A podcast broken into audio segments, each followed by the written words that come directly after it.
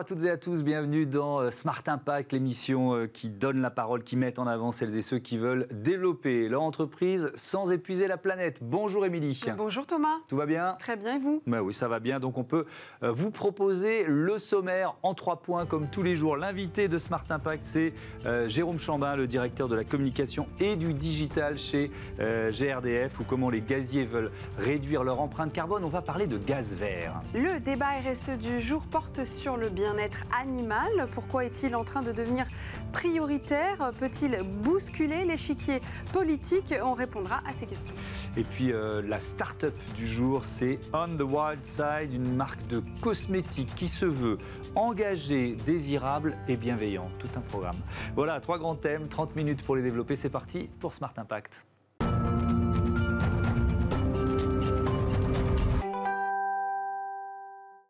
Bonjour Jérôme Chambin. Bonjour. Bienvenue, heureux de vous accueillir. Vous êtes donc le directeur de la communication et du digital chez euh, euh, GRDF. Le gaz, est-ce que déjà, on peut parler un peu généralement, est-ce qu'on peut dire que c'est une énergie d'avenir à l'heure de la transition écologique? Ah, Clairement, clairement, euh, le gaz est une vraie énergie d'avenir. Alors, pourquoi je dis ça? Parce qu'effectivement, quand on parle gaz naturel aujourd'hui, beaucoup de gens se disent à ah, énergie fossile, carbonée, un peu polluante. Oui, effectivement. Ah, même si, quand même, pour défendre un peu les gaz naturels, c'est l'énergie fossile la moins polluante déjà depuis pas mal de temps. Hmm.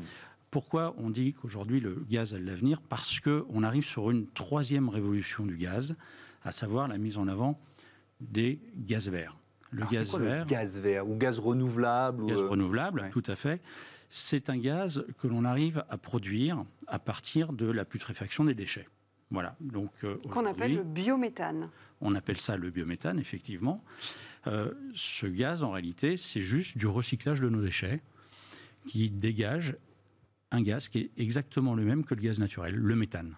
Alors on l'appelle bio parce qu'il vient d'une technologie qui permet d'être complètement bio, et donc pour le grand public, on appelle ça le gaz vert. Voilà.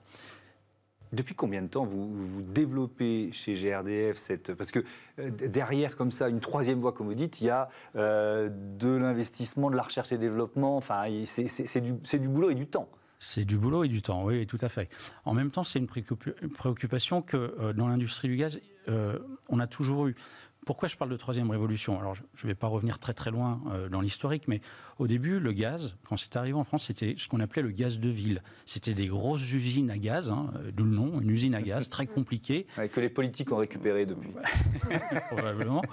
On brûlait euh, du coq de charbon et ça faisait du gaz. C'était très polluant.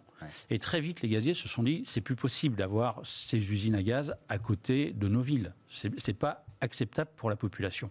Et donc, on a développer ce gaz naturel qui a été l'extraction sur des champs très loin de chez nous, en Algérie, en Norvège, en Russie, d'un gaz plus pur qui venait directement de la Terre. Donc c'est pour ça qu'on l'a appelé le gaz naturel. Et donc ça, ça a été la première révolution importante. Mmh. On est passé d'un premier à une, deuxième gaz. Et aujourd'hui, ce gaz naturel, même s'il est très bénéfique et encore très peu polluant, on sent bien que son aspect fossile et carboné va poser un problème politique dans peu d'années. Donc il fallait qu'on puisse anticiper ce mouvement, et c'est pour ça qu'on arrive sur cette troisième euh, typologie de gaz, qui est exactement le même, hein, euh, le méthane. C'est-à-dire que pour l'usager, c'est la même chose C'est la même chose. Vous changez absolument pas vos appareils, vous ne voyez pas la différence. C'est exactement la même chose, sauf que ce gaz, il va être produit localement par le recyclage de nos déchets. Et quand je dis localement, c'est très local parce que c'est souvent aujourd'hui, euh, en France, on a un gros gisement euh, de possibilités, c'est le, les déchets, la, fermentation des déchets agricoles. Voilà, aujourd'hui, nos agriculteurs, quand ils ont un champ de maïs, ils gardent l'épi de maïs et toute la tige, finalement, c'est un déchet.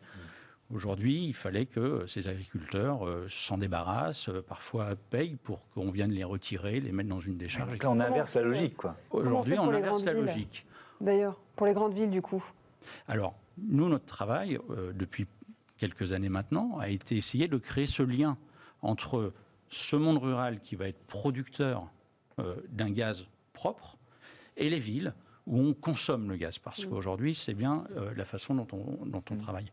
Et donc, en tant que nous, responsables du réseau du gaz, on est en train de tirer finalement du réseau pour raccorder ces nouveaux sites de production local. Voilà. On Oui, avait avec- du gaz en France il y a beaucoup d'années. C'était un gisement, le gisement de lac, historiquement, dans le sud de la France. Ça fait bien longtemps que malheureusement, il n'a plus de gaz. Et tout le gaz consommé par les Français vient de l'étranger. Et ben, demain, on a la possibilité à nouveau de pouvoir consommer du gaz produit en France localement par l'agriculteur euh, à côté de chez nous. Alors, vous êtes plus qu'investi dans le gaz renouvelable parce que euh, 100%, euh, vous êtes fixé euh, cet euh, objectif, 100% de gaz renouvelable d'ici 2050, c'est ça? Oui, tout à fait. Où est-ce que vous en êtes aujourd'hui? Oh là là, on en est loin, on en est très loin, mais c'est une filière qui vient de commencer. Ça fait trois ans qu'elle se développe vraiment fort. Aujourd'hui, un ordre d'idée, c'est quoi? C'est moins non, de 10%, aujourd'hui, euh, c'est moins de 1%. C'est 1%. Mais nous, on, on avait estimé qu'en 2023, donc euh, dans, dans trois ans, Mmh. on pourrait déjà être autour de 7% de la consommation. Pourquoi? Parce qu'aujourd'hui, euh, 7%, ça fait 12 TWh de, de, de- de- de production. Euh, Aujourd'hui, on en est à 3. Par contre, dans la file d'attente de projets, donc des agriculteurs qui ont déposé un projet, qui sont intéressés, qui veulent et qui ont déjà un financement, on a la capacité d'avoir 24 TWh. Donc avec 12 TWh, on était à 7% Mhm. de la consommation française. On a eu, en trois ans que la filière se développe, déjà des projets pour en faire 24. Parce qu'il y a plus de demandes de la part des agriculteurs. Ça leur fait quoi Un revenu complémentaire? Ils sont euh, encouragés pour développer, euh, pour, faire du, du- pour produire du biométhane Transformer Oui, leurs déchets? Ça leur fait un revenu complémentaire parce que ce gaz qui est produit, euh, il est injecté dans les réseaux et donc des fournisseurs d'énergie vont leur payer ce gaz et donc vont l'acheter. Donc Hmm. forcément, ça leur fait un revenu complémentaire. Mais là où ce gaz vert, il est aussi très intéressant pour les agriculteurs, c'est que euh, il permet, euh, une fois le gaz évaporé, de récupérer ce qu'on appelle le digestat, donc une matière euh, solide qui reste au fond du méthaniseur.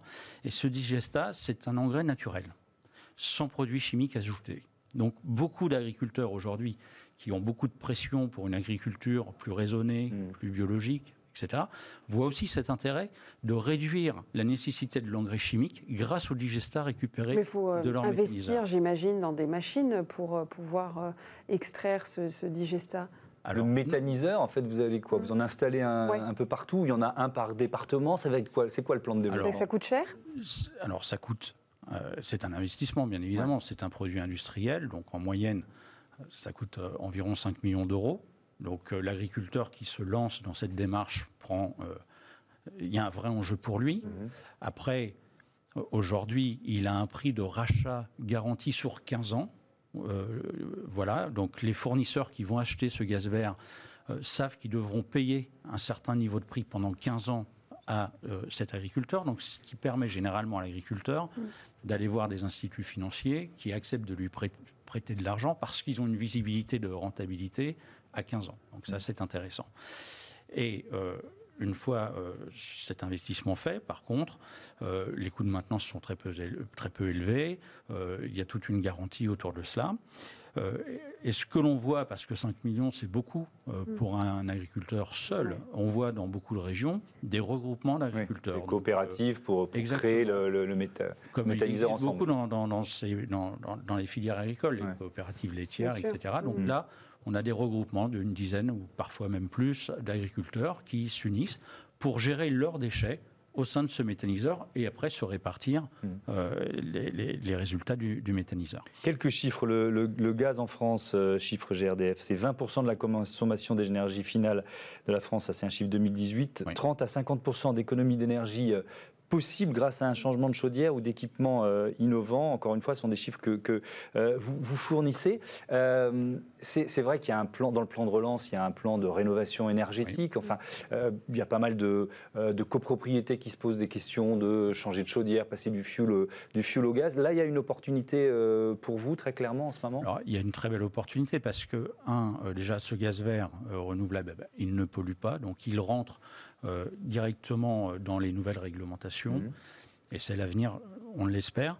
Et puis, euh, surtout, euh, nous, dans notre politique RSE, il y a cette volonté de verdir notre énergie, Mhm. mais il y a aussi une volonté d'accompagner les ménages vers une maîtrise de leur consommation énergétique Donc faire de la pédagogie. en de la pédagogie et les amener à réduire cette consommation. Parce qu'aujourd'hui, on sait bien que pour beaucoup de gens, le problème, euh, le, le- le poids finalement de l'énergie dans le budget d'un ménage est parfois très lourd. Et on parle d'une précarité énergétique en France très développée. Donc il faut vraiment qu'on accompagne les gens à aller euh, mieux maîtriser leur consommation et mieux comprendre les gestes à faire pour éviter de consommer trop d'énergie. Mm. Alors pour ça, on a deux outils, en tous les cas au niveau du, secteur gazier. Mm-hmm. Le premier, c'est la mise en place d'un compteur communicant.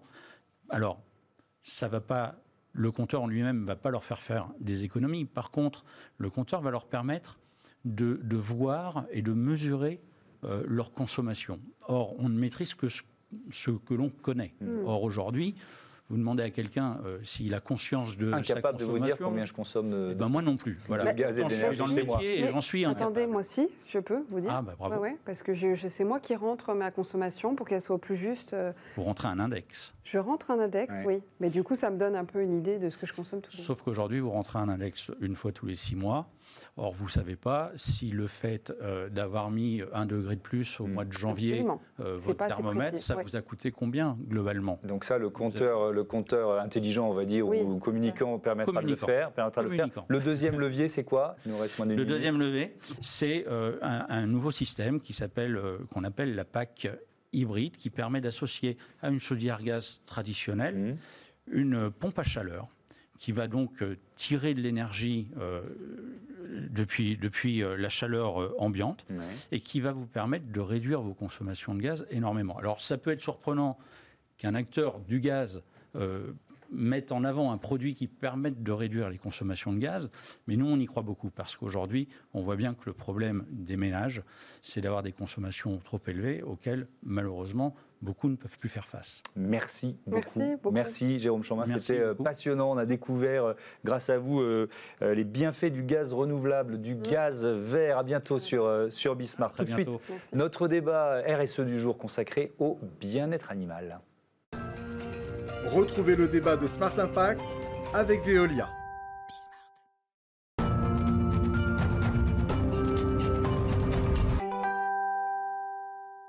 Comment garantir le bien-être animal C'est le thème de notre débat du jour. Pour en parler, deux invités. Euh, Léopoldine Charbonneau, directrice France de l'ONG CIWF. C'est ça, vous allez nous dire ce que c'est. Bonjour, merci d'être avec nous. Et Louis Schweitzer, président de la Fondation Droit Animal, éthique et sciences. Bonjour également, merci Bonjour. d'être avec nous.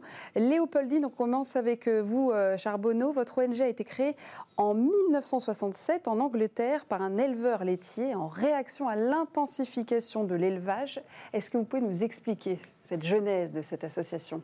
Ben, tout simplement un éleveur à qui on a proposé un atelier industriel de poulet et qui s'est dit mais qu'est-ce qu'on me propose, qu'est-ce que c'est, où va l'élevage? Et à l'époque, il s'est tourné vers les associations existantes de protection animale qui en fait n'apportaient pas beaucoup d'attention aux animaux d'élevage, de ben, disons de consommation. Mmh. Et donc il a créé sa propre structure euh, en Angleterre et puis ben, maintenant on est dans plusieurs pays dans le monde et en France où il y a pas mal de travail.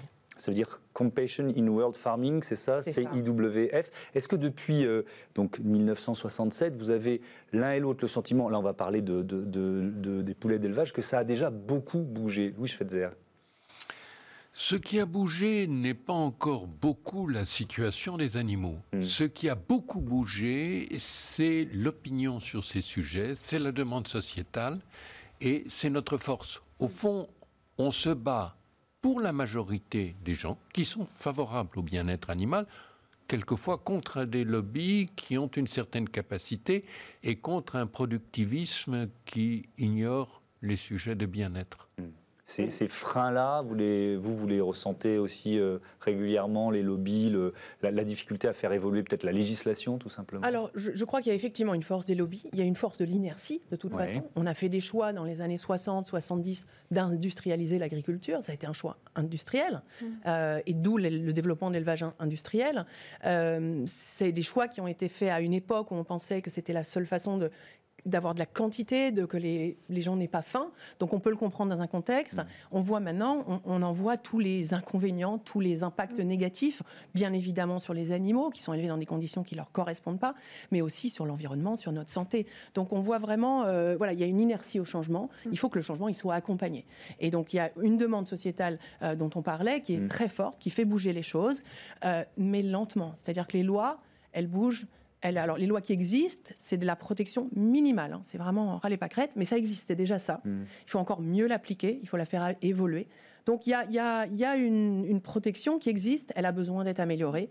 Et ce qu'on voit aussi, c'est que la pression des citoyens consommateurs pousse les entreprises aussi à s'emparer du sujet. Oui, Louis Schweitzer, justement, vous qui êtes euh, dans une fondation, hein, droit animal, éthique et sciences, vous êtes spécialisé sur ces questions de droit, justement. Il y a quand même de plus en plus de lois qui vont dans ce sens-là, dans le bien-être animal, non, Non? Les Pas tant que lois ça? progressent très lentement. Pourquoi euh, Euh, D'abord parce que euh, l'élevage est une activité économique qui est soumise à une concurrence. Et euh, si vous accroissez les contraintes pour des producteurs, euh, vous créez des surcoûts. Mm. Et ces producteurs sont soumis à une concurrence d'autres pays qui n'ont peut-être pas les mêmes exigences. Et puis, en dehors de l'Union européenne, le commerce international, euh, bon, euh, c'est souvent une affaire de coût. Donc, il y a deux approches pour faire progresser les choses. Il y a la loi au niveau européen ou au niveau national. Il y a, vous le savez, un- une initiative référendaire pour améliorer le, le sort des animaux. Et puis, il y a quelque chose d'autre que la LFDA a lancé dans les années 80, qui est l'étiquetage. On a commencé par étiqueter les œufs. Les œufs, et cet étiquetage a eu comme conséquence que les consommateurs se sont peu à peu détournés des œufs de poules élevées en cage. Oui, qui s'adresse aux industriels, hein, l'étiquetage. hein. On a, Enfin, on a le- d'ailleurs. euh, L'étiquetage, euh, il s'adresse au public. Oui. Simplement, l'étiquetage des œufs n'est pas facile à lire. Je Oui. ne sais pas si vous avez essayé de le lire, mais les tests montrent que faut la connaître, moitié les, faut des connaître les codes, quoi. euh, Ouais. ne savent pas ce que ça veut dire. Et donc, nous avons mis en place, euh, avec d'autres associations, dont CIWF, dont l'OABA, dont Wellfarm, donc toutes les associ- associations welfaristes en Europe, un système d'étiquetage qui maintenant porte sur les poulets de chair, aussi avec des grands distributeurs. Et nous étendons en ce moment cet étiquetage à d'autres espèces animales, les porcs, et sans doute d'autres animaux. Et là, ça permet deux choses. Ça permet d'abord au consommateur, qui est sensible au bien-être animal, de savoir s'il achète un produit respectueux du bien-être animal. Et puis, ça permet aux éleveurs qui savent ou qui commencent à savoir que la demande sociale est là, de s'ajuster, de s'adapter, de savoir vers où ils doivent aller, puisque c'est un étiquetage qui comporte cinq niveaux, du meilleur à au moins bon E. Ouais, de, les- de supérieur à, à minimal, je crois qu'on l'a vu, on Oui. peut peut-être le revoir, c'est- cet étiquetage. Donc, euh, pa- pardon Émilie, mais euh, ça, donne en fait aussi, un- si je comprends bien ce que vous dites, un objectif aux éleveurs. C'est-à-dire ça, leur- ça, les, ça les incite à dire, OK, aujourd'hui je suis à, j'en sais rien, standard ou assez bien, voilà ce que je peux faire pour euh, Voilà. obtenir le La label euh, le qui est B. quoi. vraiment importante dedans, c'est se dire qu'il ne faut pas stigmatiser, il faut accompagner. Et donc, euh, on peut commencer bas et pouvoir monter en niveau de, sur la lettre, mais aussi il y a le pictogramme qui est intéressant, qui donne en un clin d'œil le mode de production. Euh, Oui, donc, mais un euh, éleveur, il, il veut voir son intérêt, il fait aussi du, du- du business. Donc il faut qu'on puisse lui démontrer que si il passe de C à B, euh, il va éventuellement gagner des, des- des parts de marché, euh, des, Bien des clients. Ça, il y a le rôle des, des grandes distributions, c'est ce que je voulais dire, c'est un argument qui, qui pèse de plus en plus dans les grandes distributions. On voit des grandes enseignes, euh, Carrefour par exemple, qui mettent ça de plus en plus en avant dans ses communications. Donc c'est un moyen pour l'éleveur justement de s'y retrouver d'un point de vue économique notamment? Abs- Absolument. Casino, Carrefour, Lille, Intermarché, au fond, tous les distributeurs ont peu à peu rejoint l'association que je préside qui s'occupe d'étiqueter le bien-être animal. Alors cela dit, les écarts de prix, euh, il faut encore que les consommateurs les payent. Et puis, il y a des produits où les écarts de niveau sont bien établis. Par exemple, les poulets, on sait tous qu'il y a des poulets d'excellente qualité, des poulets fermiers, et d'autres poulets qui sont des poulets élevés dans des conditions mauvaises pour les poulets et aussi mauvaises pour la qualité du produit. Euh, pour les porcs, il y a une pédagogie à introduire. Oui, justement, Et parce que c'est pour- ce qu'on fait Oui. avec les éleveurs. hein. pourquoi est-ce que là on n'est que sur de l'étiquetage qui concerne les poulets? Parce qu'il y a tous les autres animaux, ça va venir Mais quand c'est en pro- il faut projet? hein, c'est un gros travail Hmm. pour étiqueter les poulets, pour faire de- des étiquettes facilement Mm. lisibles. Ça nous a pris 18 mois. Tout en, en reprenant beaucoup de, critères sur l'élevage, le transport, l'abattage. c'est un, un, travail assez lourd. Après, ce qui est intéressant, c'est que le consommateur, il peut voilà, voir, comprendre pourquoi il y a une différence de prix dont on parlait. C'est qu'il ça correspond à des réalités différentes. Pour l'instant, quand le consommateur il fait ses courses, il voit plein de références, il se dit je prends le moins cher. Par contre, une fois qu'il est informé, il fait ce choix. Et on l'a vu avec les œufs, même si les codes ne sont pas très évidents, au moins l'information, elle est là. Et elle, elle, est là aussi, pas que sur le mieux, le meilleur, elle est aussi là sur le standard qui est de l'industriel. Donc ça permet vraiment de, euh, voilà, que le consommateur s'y retrouve. Mm. Il va chercher l'étiquette, il trouve, il achète, il sait ce qu'il fait, sans stigmatiser, sans, mais en toute objectivité. Surtout qu'il y a de plus en plus aussi de, euh, de, j'allais dire, de livres sur le sujet. Effectivement, dans les médias, j'en ai un en tête, notamment de, du journaliste Geoffrey Le Guilcher, euh, Steak Machine, sorti en 2017 aux éditions du Point. Euh, c'est le récit d'une infiltration de 40 jours dans un abattoir industriel en Bretagne. L'usine ciblée par le journaliste abat 2 millions d'animaux par an, ce qui est quand même assez énorme. Et derrière, j'allais dire, l'info qu'on y apprend, c'est que les gens qui travaillent sont dans des états euh, catastrophiques aussi de santé. Donc il y a aussi des conditions de travail. Euh, tout est lié, j'allais dire Tout est lié. Je veux dire, euh, le bien-être animal implique que ceux qui s'en occupent se sentent bien. Mm. Et vous ne pouvez pas vous sentir bien quand vous vous êtes, vous vivez au milieu d'animaux qui vivent dans des conditions épouvantables. Donc je suis convaincu que le bien-être animal est l'avenir de l'élevage en tout cas dans un pays comme la France. Et je suis convaincu que bien-être animal et bien-être des éleveurs sont des choses inséparables.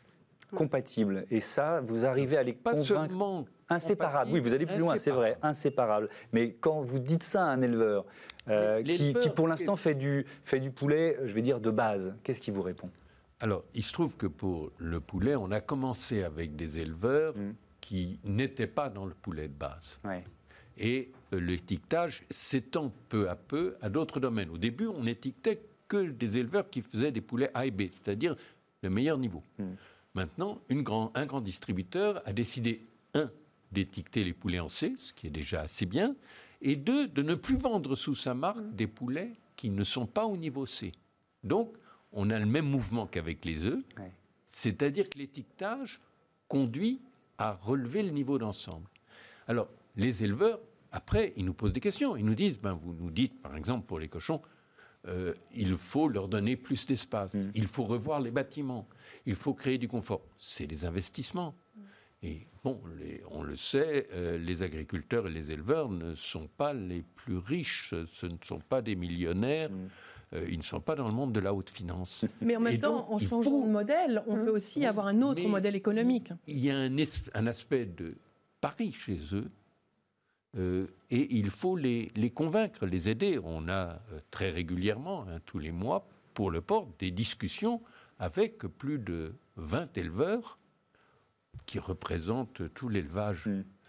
de l'Ouest de le port, pour justement les inciter à ce progrès et leur montrer qu'il répond à leur intérêt. Merci beaucoup, merci, à tous les deux. On a bien compris que la question du cochon du porc, c'était le prochain, euh, le prochain, il y en a beaucoup, mais le prochain chantier prioritaire. Merci à tous les deux d'avoir participé euh, euh, à cette émission. Tout de suite, c'est l'heure de Smart Ideas, la bonne idée du jour, une start-up mise à l'honneur.